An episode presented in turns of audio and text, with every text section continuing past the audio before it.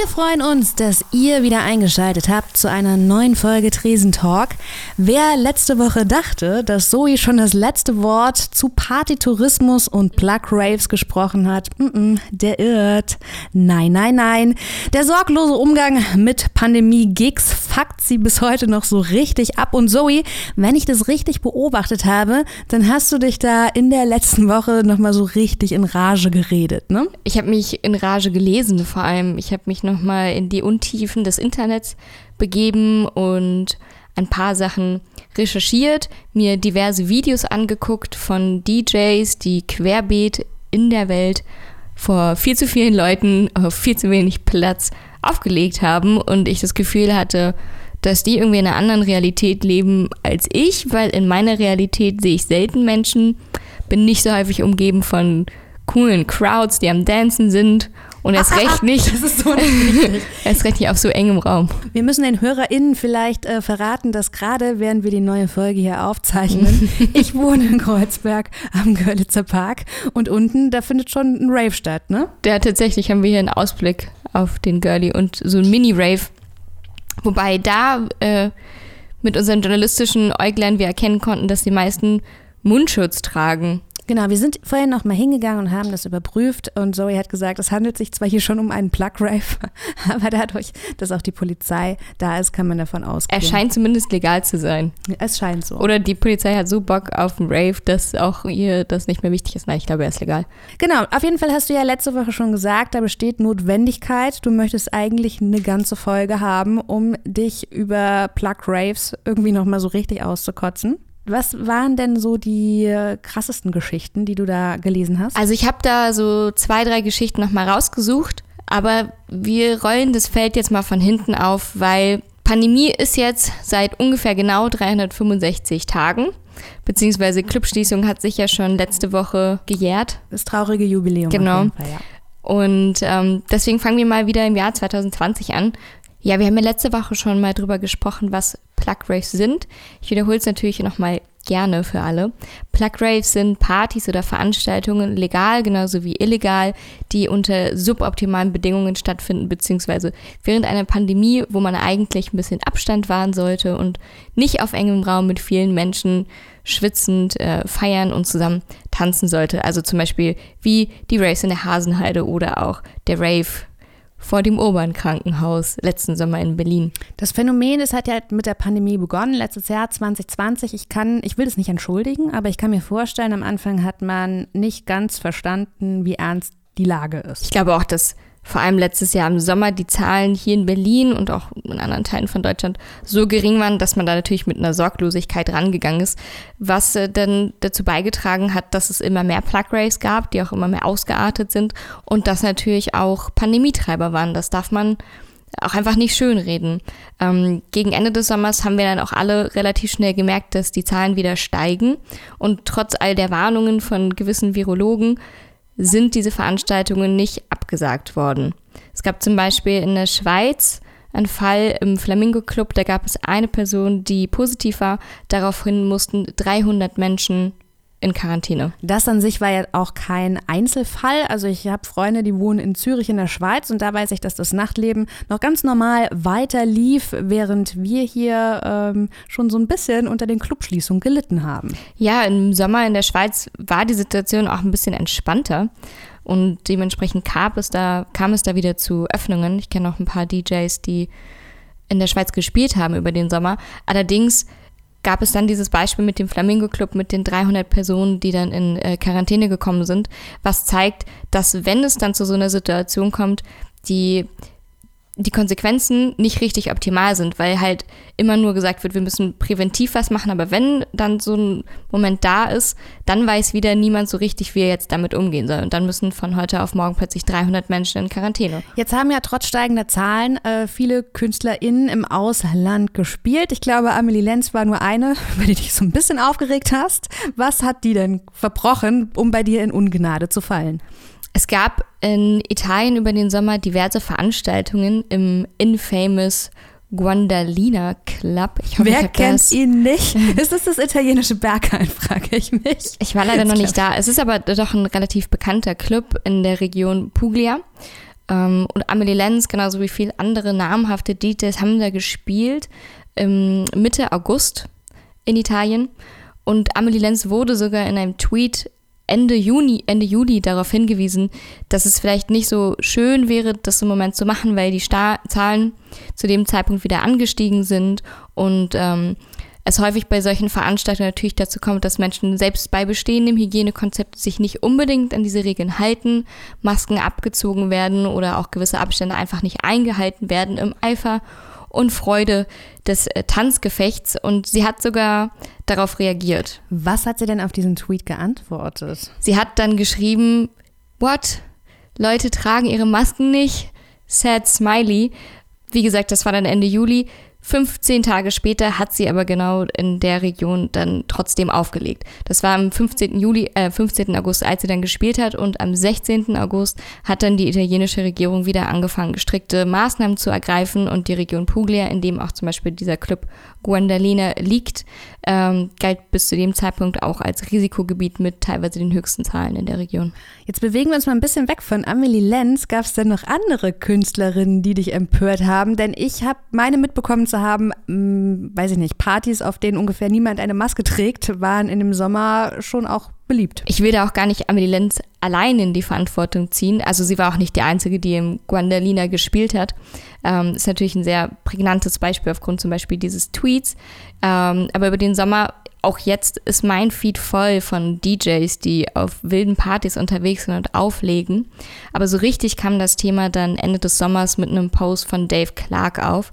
Der hat viele seiner Kolleginnen outgecallt, möchte ich es mal nennen, wie Charlotte Witt, Amelie Lenz, Nina Kravitz, Chris Liebig oder auch Adam Bayer. Ironischerweise ist zum Beispiel Chris Liebig, der im März noch äh, getweetet hat, dass die Regierung, also die Regierung von UK, vom United Kingdom, zu schwach mit der Pandemie umgehen würde und da bitte mit härteren Maßnahmen durchgreifen sollte. Ähm, gegen die, hat gegen, gegen die Regierung gewettert. Ein paar Monate später hat aber dann ausgerechnet er auf dem BPM-Festival in Malta aufgelegt. Das ist natürlich sehr ironisch, dass er dann ein paar Monate später auf Malta aufgelegt hat. Dazu hat er dann noch einen Tweet veröffentlicht, in dem er sagt, weil er natürlich dafür auch angegriffen wurde, von wegen, hey, vor ein paar Monaten hast du noch gesagt, keiner soll irgendwo auflegen und durch die Gegend reisen und hat sich dann gerechtfertigt, indem er gesagt hat, ja, die Regierung von Malta erlaubt das Yoga. Dann darf ich da auch spielen, wenn die Regierung das erlaubt schwierige Sache. Auf Malta haben dann die Pflegekräfte und Ärztinnen gegen das BPM-Festival sogar versucht, mit einem Streik vorzugehen, weil sie so sehr Angst hatten, dass die Infektionen aufgrund dieses Festivals in die Höhe schnellen, dass sie gesagt haben, darauf haben wir irgendwie nicht so Bock. Das Festival hat trotzdem stattgefunden. Headliner waren Adam Bayer, Fatboy Slim, Michael Bibi, Chris Liebig, Amelie Lenz, Nina Kravitz, Panpot, you name it. Ja, wenn man eine zweite Welle hätte sehen wollen, hätte man wahrscheinlich auch in Deutschland bleiben können. Bist du denn jetzt so der Überzeugung, dass Plug Raves ein Grund für die zweite Welle sind? Ich bin natürlich keine Expertin, aber nach allem, was ich mir angelesen habe und auch von ähm, Data Scientists und denen ihren Aussagen, gibt es klare Hinweise von einem Zusammenhang zwischen Plug Raves und der zweiten Welle in Europa. Ich könnte jetzt noch ganz lange darüber reden, was es so für Festivals in Europa äh, gab, die teilweise legal, teilweise illegal stattgefunden haben. In Osteuropa haben zum Beispiel auch sehr, sehr viele Veranstaltungen stattgefunden. Ich möchte aber noch ein bisschen tiefer gehen. Italien und Europa sind natürlich auch stark von Corona und der Pandemie betroffen gewesen. Allerdings sind das auch immer noch sehr reiche Länder. Wenn hier was schief geht, dann ist die medizinische Versorgung doch noch mal ein bisschen besser gewährleistet. Besonders eklig finde ich die Situation, wenn wir uns Raves anschauen in Ländern, in denen das eben nicht so locker, flockig mit medizinischer Versorgung aussieht. Partys sind einfach nicht nur Partys unter diesen aktuellen Umständen, weil diese Partys haben unter Umständen weitreichende Konsequenzen für viele Menschen. Ihr habt bestimmt von den Partys in Tulum gehört. Ich weiß nicht, hast du davon gehört, Jessie? Ja, ich habe natürlich davon gehört, aber ich bin halt auch Musikjournalistin. Ich weiß jetzt nicht, keine Ahnung, ob der Hörer und die Hörerin da draußen das auch so verfolgt hat. Man guckt ja selten über seinen Berliner Partyhorizont. Nee, aber tatsächlich hat es geschafft, eine Party bzw. ein Festival ist auch in die internationalen Nachrichten zu schaffen, weil sie es nämlich ganz großartig geschafft haben, zu einem Superspreader-Event zu werden. Und zwar handelt es sich hierbei um das Art With Me Festival. Da ist ein bisschen was schiefgelaufen. Das hat auch in Tulum stattgefunden, Mitte Dezember. In Mexiko gab es zu dem Zeitpunkt keine richtigen Einreisebestimmungen, es gab keine Tests oder keine Quarantänebestimmungen, wenn Urlauberinnen nach Mexiko eingereist sind. Auch das Tragen von dem Mundschutz war nicht verpflichtend. Das galt natürlich auch alles für Partys und Veranstaltungen, also dementsprechend wenig Regulatorien bzw. gar keine. Da denkt man sich als ausländischer Veranstalter, perfekt, wenn ich zu Hause keine Party veranstalten kann, mache ich doch da, wo es geht. Die Konsequenz daraus war, dass im Dezember die Neuinfektionszahlen in Mexiko bei 15.000 bis 20.000 Infektionen pro Tag lagen. Zur Erinnerung, das waren auch teilweise die Höchstzahlen der Pandemie in Deutschland, während wir uns hier in einem harten Lockdown befunden haben. Also irgendwie nicht so der perfekt ideale Moment für ein Festival. Das haben die Veranstalter vom Art With Me Festival aber ein bisschen anders gesehen. Ohne Hygienekonzept, ohne Maskenpflicht, ohne Kontrollen hat das Ganze stattgefunden. Dafür aber mit Fingerfood und Buffet. Dafür mit Fingerfood und Buffet. Ich weiß nicht, wer auf diese wirklich grandiose Idee kam. Mittendrin ein sehr fröhlich aussehender Solomon und dann, surprise, surprise, ist das Ganze eskaliert. Die meisten Gäste, die auf das äh, Art With Me Festival gefahren sind, kamen aus New York bzw. aus den USA und sind dementsprechend mal kurz für ein Wochenende von New York nach Tulum, Mexiko geflogen und wieder zurück. Es gab in den Wochen nach dem Festival einen sprunghaften Anstieg von Neuinfektionen in New York und davon sind 60 bis 70 Prozent auf dieses Festival zurückzuführen. Ich habe für euch mal ein bisschen durchgerechnet. Zu dem Zeitpunkt waren in New York 6000 Neuinfektionen pro Tag, der Durchschnitt. Das bedeutet, dass von diesen 6000 Infektionen pro Tag 4200 auf dieses Festival in Tulum zurückzuführen sind. Und da will ich jetzt über die Dunkelziffer noch gar nicht sprechen. Okay, okay. Was kostet mich denn eigentlich als privilegiertes äh, weißes Mädchen so ein Ticket für so ein Superfestival? Also äh, für dieses wirklich undergroundige, aus dem Boden gestampfte Superfestival wärst du mit günstigen 340 Dollar dabei gewesen den Flug jetzt mal noch nicht mit eingerechnet. Also ich weiß nicht, wie viel die mexikanische Mittelschicht von so einem Festival hatte. Zumindest hatten sie auf jeden Fall ein paar mehr Infektionen, nachdem alle Gäste wieder fröhlich zurück nach New York geflogen sind.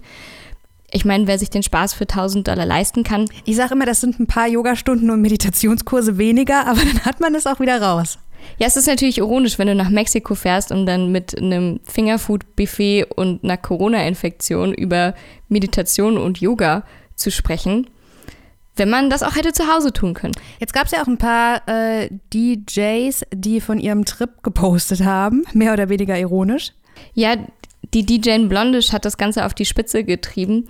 Da ist mir tatsächlich auch kurz die Spucke weggeblieben. Du hast es mir gezeigt und man muss, ich möchte den Joke jetzt nicht davor wegnehmen, aber es hätte auch ein Post von Titanic-Satiriker Martin Sonneborn sein können. Ne? Und ich hätte mich darüber gefreut, wenn es so gewesen wäre, dann wäre es nämlich vortrefflicher Sarkasmus gewesen. Das war es aber leider nicht. Und zwar hat ähm, die DJ Blondish dazu aufgerufen, den Strand in Tulum vom Plastik zu befreien. An sich eine total schöne Aktion. Habe ich auf jeden Fall überhaupt gar nichts dagegen, ein bisschen Plastikflaschen vom Strand zu sammeln. Allerdings hat sie das Ganze mit dem Spruch Spread Covid, not Plastic in ihrem Instagram-Account und äh, ich glaube 50.000 plus Followern gepostet. Und da weiß ich einfach nicht mehr, wie viel Arroganz man auch der örtlichen Bevölkerung noch entgegenbringen kann. Musste sie dazu eigentlich Stellung nehmen? Nee, sie hat ihn tatsächlich relativ schnell wieder gelöscht, aber ich habe einen Screenshot. okay, ihr merkt schon. Zoe, bist du noch immer im Rage-Mode? Geht's noch weiter? Oder? Ich bin immer noch im Rage-Mode, okay. weil vor kurzem hat das Ganze dann für mich so einen Höhepunkt erreicht. Und zwar gibt es ein paar DJs, die derzeit in Tansania, Sansibar unterwegs sind. Ein DJ, man kennt ihn vielleicht vom Label Katermucke, Dirty Döring, hatte auch vor kurzem mit einem sehr interessanten Interview im Tagesspiegel für Furore gesorgt. Man muss kurz sich ein kleines Bild über Tansania machen. Tansania hat kein Covid, nach eigenen Aussagen. Es gibt seit März 2020 keine offiziellen Zahlen. Es wird generell eher bestritten, dass es das gibt. Ähm, und als Heilmittel werden so Ingwersäfte vorgeschlagen. Der liebe Dirty Döring hat in seinem Interview dann erzählt, dass nachdem hier im Sommer die Pandemie wieder so ein bisschen Schwung aufgenommen hat und es mit den Gigs nicht mehr so geil war, äh, er sich auf den Weg nach Sansibar gemacht hat und da dann ganz äh, schlimmerweise in Beachbars auf Sansibar auflegen musste. Zwischendurch ist er dann zurück nach Kapstadt geflogen. Ein Mann von Welt. Zu dem Zeitpunkt, als in Südafrika angefangen hat, diese Mutante ein bisschen mehr zu krasieren, hat er nicht ganz so kritisch gesehen. Er meinte, er fährt immer alleine Taxi und immer mit Mundschutz, ist dann wieder nach äh, Sansibar zurück und ist jetzt auch mit involviert in ein neues Festival und zwar zusammen mit Ricardo Villalobos und dem Amnesia Club von Ibiza planen die da gerade eine ganz tolle Sache. Auf Sansibar, ja? Auf Sansibar. Das ist dem so, okay. Ja, nee, ich finde es auch eine richtige Zeit zum Reisen. Ich kann mir auch Schöneres vorstellen, als, nein, ich kann mir natürlich nichts Schöneres vorstellen, als mit dir hier im Studio zu sitzen. Aber wenn das Studio auf Sansibar wäre, wäre ich natürlich noch vielleicht ein bisschen glücklicher.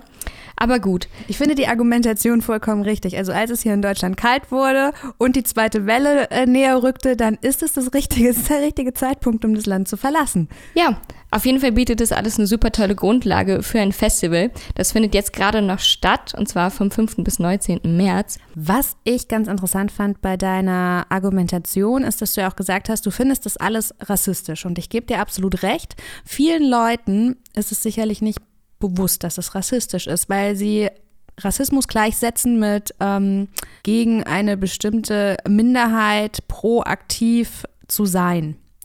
Kannst du noch mal vielleicht so ein bisschen ausführen, weshalb das wirklich rassistisches Verhalten ist? Das liegt daran, dass wir im Techno und gerade in der elektronischen Musik ja immer gerne davon ausgehen, dass wir eine klassenlose Gemeinschaft sind. Partys haben kein Gesicht, die sind divers, die sind offen, die sind frei von, von eben Klassen, von Rassismus, von all dem, was uns sonst in der Welt so trennt. Aber genau bei diesen Veranstaltungen wie in Tulum, wenn dann so ein Ticket 350 Euro kostet und die einzigen Gäste die sind, die aus einem anderen Land per Jetset Live eingeflogen werden, oder wie jetzt gerade in Tansania, ein Ticket über 300 Franken kostet, beziehungsweise 270 Euro und ein Mensch in Tansania aber so 1,90 Dollar pro Tag durchschnittlich verdient, dann ist das ein ganz klarer Rassismus und auch eine ganz klare Klassentrennung, weil die Menschen, die vor Ort sind, deren Leben du tatsächlich auch mit riskierst, die leiden am Ende unter deiner Party. Was du ja auch so ein bisschen jetzt beanstandest, ist natürlich, dass gerade die äh, AkteurInnen der Techno-Szene, wie ein Ricardo Villalopos, ja eigentlich von sich selbst behaupten würden, sie sind link und sozial. Richtig. Ich denke auch, dass ihr Selbstbild wirklich ist, dass sie link und sozial sind. Also ich glaube, das mangelt komplett an Bewusstsein. Oder würdest du Vorsatz unterstellen? Ich würde bei nicht allen Vorsitz unterstellen, aber ich denke, dass viele einfach ganz klare Opportunisten sind. Die sehen, dass in Tansania eine Regierung unterwegs ist, die halt einfach ein bisschen anders agiert und die Möglichkeiten bietet. Tansania ist einfach keine stabile Demokratie. Das ist ein korruptes Land, das muss man leider so sagen. Und es ist natürlich viel leichter, dort solche Partys zu veranstalten und diese Situation auszunutzen, als jetzt hier. Und dessen sind sich viele Veranstalter bewusst. Es sind ja kluge Geschäftsmenschen und das passiert dann nicht komplett ohne Vorsatz. Das kann man nicht wegreden. Ob jetzt ein Ricardo Villalobos sich dessen komplett bewusst ist, weiß ich nicht. Ich glaube, der Mann feiert einfach gerne und der vermisst es so sehr, dass er denkt, es wäre jetzt eine wirklich geile Idee, auf Sansibar eine Party zu veranstalten. Aber auch hier muss man sagen, wer sind denn die Gäste? Die Gäste sind ja dann wieder die Leute, die sich einen Flug nach Sansibar leisten können. Also ich weiß nicht, im Moment könnte ich es mir, glaube ich, auch nicht leisten. Ich möchte es mir auch nicht leisten. Genau, also das wären wir jetzt beim, nächst, beim nächsten Diskussionspunkt. Ne? Fliegen und Auflegen ist ja grundsätzlich auch vor der Pandemie schon schwierig gewesen. Also in Zeiten, wo man über Local Booking auch nachdenkt. Aber jetzt muss man fairerweise auch sagen, von den Plug Rays profitieren ja nicht nur die ähm, Veranstalter und DJs. Nee, das ist natürlich eine ganze Maschinerie, die dahinter steckt. Ich finde auch immer, wenn man über elektronische Musik und über Technokultur redet, ähm, wird immer so ein bisschen alles verdeckt gehalten. Es wird immer so getan, wie als ob das noch die totale Underground-Szene war und Namen werden geflüstert und dieses und jenes. Aber das sind natürlich auch mehr oder weniger Superstars mit Millionen an Umsätzen, sei es jetzt ein Ricardo Villalobos, sei es eine Amelie Lenz, da steckt eine riesige Maschinerie dahinter und auch all diese Seiten, die diese Partys promoten, wie jetzt zum Beispiel Resident Advisor, stecken natürlich mit drin. Auch wenn Resident Advisor von seinem Layout aussieht wie die coole Underground-Seite, so ist es nicht. Das ist ein Unternehmen, was Hunderttausenden Umsatz jeden, jedes Jahr macht. Und Resident Advisor bewirbt Partys und Resident Advisor hat auch in den letzten Monaten Partys beworben, wie zum Beispiel ich habe es extra nochmal nachgeguckt, das Art With Me Festival in Tulum. Und Resident Advisor bekommt für Tickets, die mit über Resident Advisor verkauft werden, 12,5% Provision. Hättest du dir da gewünscht, ähm, also hättest du dir ganz klar so einen Boykott davon gewünscht von Resident Advisor und ähnlichen Plattformen, die gesagt haben, ey, das wollen wir nicht unterstützen, weder mit Werbung und da verzichten wir auch auf unsere Provision? Ich hätte mir zumindest eine diversere Auseinandersetzung mit der Situation gewünscht, weil das Art With Me Festival auch nicht eine der einzigen Partys in Tulum, Mexiko waren, sondern seit Dezember da sehr, sehr viele Partys stattgefunden haben und da tatsächlich wenig generell im Musikjournalismus drüber berichtet wurde und das einfach so, so hingenommen wurde. Und da die Aufmerksamkeit nicht da war und das Bewusstsein nicht da war, haben, glaube ich, die wenigsten Leute da so ein Unrechtsgefühl gehabt, wie eben so ein Chris Liebig gesagt hat, naja, wenn es die Regierung erlaubt, dann ist doch alles gut. Also wenn von oben keine Regeln bestehen, dann, dann halten wir uns doch an alle bestehenden Regeln. Jetzt muss man natürlich auch sagen, Unwissenheit äh, schützt vor Strafe nicht. Ne? Also unterm äh, Strich kein Applaus für Scheiße. Ich kann da schon verstehen, dass du dich so ein bisschen empört hast. Jetzt habe ich mich genug aufgeregt über weiße Kartoffeln, die für ihren eigenen Spaß irgendwo hinfliegen und wenn sie Corona haben, dann schnell wieder zurück nach Deutschland, weil da ist die medizinische Versorgung natürlich viel besser als äh, die in Mexiko. Wer will schon in Mexiko in ein Krankenhaus? Möchte aber nochmal äh, auf jeden Fall Credits aussprechen an die Seite Business Techno mit T-E-S-H-N-O. Ich habe erst gedacht, es wäre ein Rechtschreibfehler. Nein, tatsächlich. Ich weiß auch gar nicht, wie ich die richtig aussprechen soll. Die ganz wahnsinnig gute journalistische Arbeit geleistet haben in dem letzten Dreivierteljahr und ganz viel sich mit dem Thema Plug Raves und äh, dem Verhalten von vielen, vielen DJs, DJs beschäftigt haben. Also folgt denen auf Instagram, wenn ihr darüber noch mehr wissen wollt. Auf jeden Fall Shoutout an die. Sag mal, Jessie, nachdem ich mir jetzt so richtig die Seele erleichtert habe, was hat dich denn so empört? Bernie Sanders auf der Treppe? Bernie Sanders fand ich richtig, richtig gut. Da gibt es ein paar großartige Memes, wie er da seinen Walk of Shame in die Air Force One macht. Hat mir richtig gut gefallen. Das gehörte nicht dazu. Hast du dich darüber empört? Ja, weil es mich einfach aufgeregt hat, dass er gerannt ist. Ich dachte mir einfach, Junge, wenn du nicht laufen kannst, dann lauf halt langsamer oder lass dir so einen geilen Treppenlift einbauen. Mega so, so ein. Chairlift zur Air Force hoch. Ich finde, er hat den Weg genauso angetreten, wie man, weiß ich nicht, wie ich nach einer durchgezechten Partynacht, weißt du? Weil du mit den Freunden sagst, nur zwei, drei Bierchen trinken und dann wandst du genauso. Na, nee, Bernie hat mich nicht enttäuscht, muss ich gestehen. Den Ausnahmsweise. Ich, nee, den fand ich gut. Was mich aber empört hat, ist Spotify. Jetzt muss ich gestehen, wie stehst du denn? Nee, ich frag dich erstmal, wie stehst du denn zu der App? Also ich habe so einen Free-Account, aber keinen Premium-Account und möchte eigentlich auch keinen Premium-Account haben.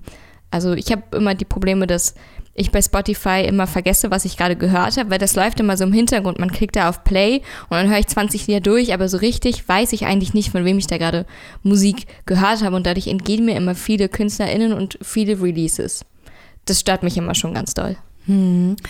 Ähm, bei Spotify muss man jetzt ja gestehen, also Anlass meiner Empörung, fangen wir mal ganz von vorne an, das war ein Artikel von Kollege Christopher Cornels. Ich muss, by the way, gestehen, er ist ein ausgezeichneter Musikjournalist. Seine Beiträge sind oft Long Rats, die mag nicht jeder. Ne?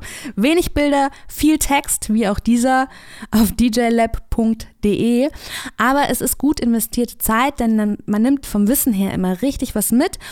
So wie eben auch bei diesem Beitrag über Spotify. Also dieser Beitrag heißt Bruchstelle Gerechtigkeit bei Spotify und es ist eine kritische Betrachtung, weil es in letzter Zeit sehr viele Proteste gab. Also eine Protestinitiative wie Justice at Spotify, die ähm, sich ja vehement gegen die Praktiken des Tech-Unternehmens einsetzt.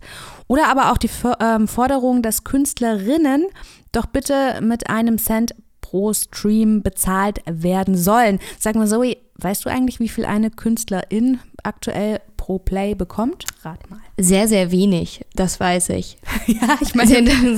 Also ich glaube unter 0,01 Cent oder so. Jetzt muss man ja schon sagen, dass die Forderung an sich nach einem Cent schon impliziert, dass es noch nicht mal ein Cent ist. Das ist schon echt ganz schön traurig und eigentlich schon der absolute Gipfel der Frechheit. Es sind zwischen 0,0025 und 0,0042. Ich habe nur Nullen gehört. Genau, das sind. Das Wie viel waren es nochmal? Ich habe ich hab nur 000 gehört. Es sind, es sind viele, es sind viele äh, Nullen und jetzt muss man gestehen, oder dazu noch sagen, dass diese Summe nicht safe ist. Ja, also es ist nicht die garantierte Auszahlung, sondern ähm, ausgezahlt wird nach äh, Pro-Rata-Prinzip heißt das.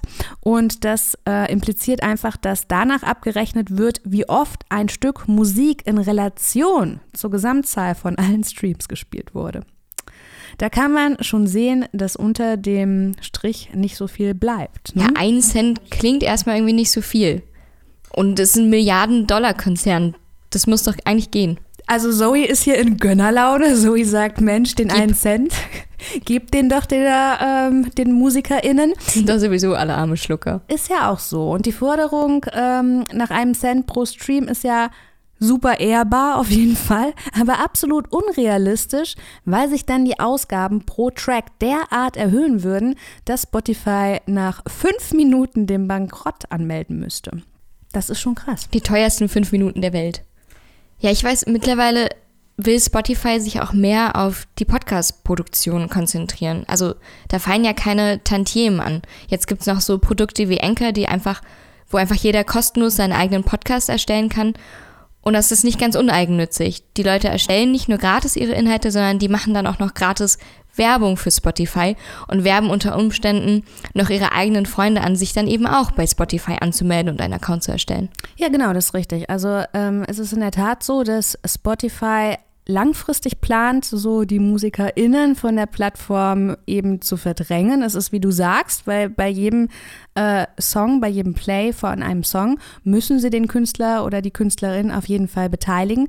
Bei Podcastern ist es aber nicht so. Und du hast es eben schon sehr schön erwähnt. Enker ist ja eigentlich bloß ein Marketing-Tool, wenn man es so nimmt, weil die Leute erstellen gratis Inhalte für die Plattform akquirieren ihr Umfeld, sich dann die Produktion auch noch anzuhören, aber Geld bekommen sie davon auf gar keinen Fall. Und das ist natürlich super dreist und frech. Und das macht das Unternehmen mega unsympathisch. Und während ich jetzt hier schimpfe, ne, ähm, bereite ich schon den Link vor, den ich gleich zu unserem Podcast poste. Aber es ist natürlich auch schwierig, weil es gibt kaum Alternativen. Es gibt kaum Alternativen. Und was ich mir, was ich mich auch gerade gefragt habe, ist, wenn Künstler langfristig nicht mehr ihre Musik auf Spotify veröffentlichen können, wo veröffentlichen sie sie denn dann? Dann veröffentlichen sie sie weiter auf YouTube und anderen Streaming-Portalen, aber das sieht da ja nicht besser aus. Das ist halt die Frage. Wir haben ein paar KünstlerInnen gefragt, wir haben uns mal so ein bisschen umgehört und es ist so, dass mir auch gesagt wurde, man sieht es nicht als Einnahmequelle, aber man sieht es auf jeden Fall schon als Marketing-Tool, um seine Musik auch auf die ähm, an den Mann zu bringen einfach. Ne? Da ist wahrscheinlich diese Niedrigschwelligkeit, die einem Spotify bietet, einfach ein großes Plus, dass du auch als junge Künstlerin, die keine kein Major-Label-Vertrag hat, halt einfach äh, deine Musik da releasen kannst und dann natürlich auch mit deinen Menschen teilen. Ich finde auf jeden Fall, es ist eine bodenlose Frechheit. Die KünstlerInnen tun mir total leid. Da könnte ich mich jetzt total in Rage reden. Aber weißt du, es ist noch lange nicht das Ende der bodenlosen Frechheit. Was ich nicht wusste, nee, dieser Artikel ist wirklich mega informativ. Ich möchte da nochmal darauf hinweisen, ähm, wer die Zeit hat, liest den. Da sind noch viel mehr Fakten, als ich das jetzt hier so wiedergebe. Was ich nicht wusste, ist, dass die Geschäftsidee hinter Spotify niemals wirklich darauf konzipiert war, ein Musikanbieter zu sein. Also Spotify ist als Tech-Unternehmen gegründet worden und dessen Haupterwerb besteht, möchtest du erraten? Aus Werbung? Nee, aus dem Verkauf der Daten seiner Kundschaft. Oh, Surprise! Ja, also ich, um ehrlich zu sein, findest du es naiv von mir, dass ich darauf nicht kommen konnte?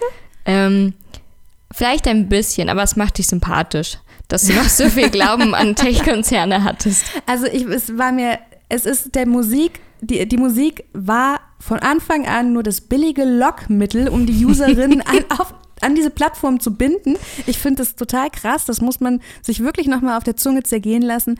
Und ganz nebenbei ist ja eine genauere Auswertung der Daten durch die Musik, die man spielt. Das ist ja schon krass, weil man kann so viel über dein Musikverhalten auf deinen psychischen Zustand. Es ist ja nicht nur, dass man deine Art. Wenn ich wieder Celine Dion um drei Uhr morgens gehört habe, Ey, in Dauerschleife, dann weiß Spotify, Zoe hatte heute keinen guten Tag. Es ist so, genau. Und deshalb finde ich, das war so ein bisschen meine Dreistigkeit der Woche. Also wer die Zeit hat, der sollte auf jeden Fall den Artikel von Christopher Cornels lesen auf dj-lab.de. Bruchstelle Gerechtigkeit bei Spotify heißt er. Das war so ein bisschen ähm, mein Range Red, wenn du das, wenn man das so sagen möchte. Ist natürlich immer schwierig, Monetarisierung von kreativer und geistiger Voll. Arbeit. Hast du eben schon gesagt, was sind die Alternativen? Ich wollte es gerade sagen, wenn ihr eure LieblingskünstlerInnen unterstützen wollt, dann geht einfach mal direkt auf deren Seiten. Kauft ein bisschen Merch oder wenn die gerade ein geiles Album gedroppt haben, dann kauft einfach mal das richtige Album. Ist sogar umweltfreundlicher. Äh, wenn man sehr, sehr viel streamt, dann kostet das auch unglaublich viel Energie. Und manchmal lohnt es sich tatsächlich, ein festes Album zu kaufen, anstatt ewig auf Spotify zu streamen. Das war jetzt auch noch so eine Sache, die wusste ich vorher nicht. Du hast gesagt, wenn man einen Track wie oft hört? Ich glaube, aber da möchte ich mich jetzt nicht drauf festnageln lassen. Wenn man ein Album dreimal hintereinander streamt, dann hätte es sich eher umweltschonender gelohnt, das Album als CD zu kaufen, als auf Spotify zu streamen. Noch mehr unnützes Wissen, obwohl nein, es ist nicht unnützes. Es ist nicht unnützes Excuse Wissen. Me. Ich wollte gerade sagen, noch mehr Fakten, Fakten, Fakten zu Clubkultur, mit der ihr dann richtig angeben könnt. Glänzen könnt bei der nächsten After Hour, wenn es dann wieder geht. Ganz genau. Bekommt ihr nächste Woche im nächsten Tresentalk. Bis dahin, kommt gut durch die Woche.